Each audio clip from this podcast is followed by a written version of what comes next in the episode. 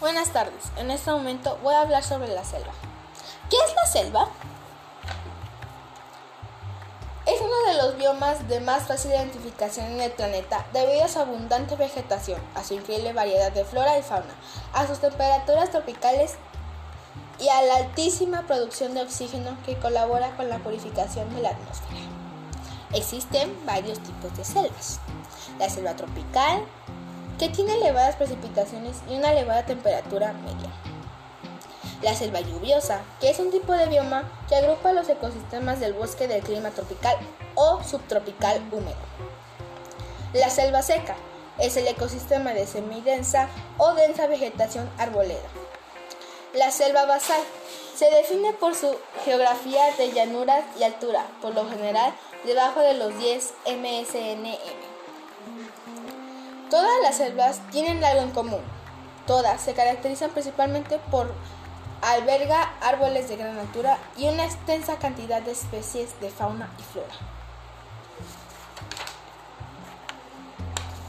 La selva influye a los demás ecosistemas porque hay muchas especies vegetales diferentes, pero con pocos ejemplares de cada especie en cada unidad de la superficie.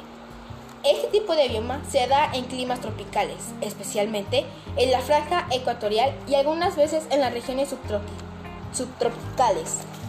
En este último caso, en condiciones muy específicas y favorables.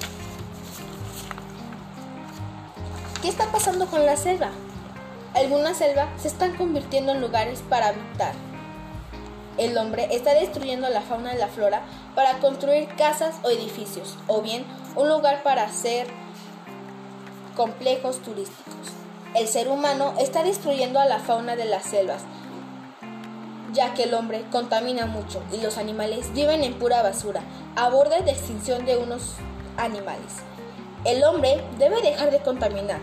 Si no es así, podremos perder a la fauna, al igual que la flora, ya que la flora es muy importante para la cadena alimenticia de la misma fauna, como humana.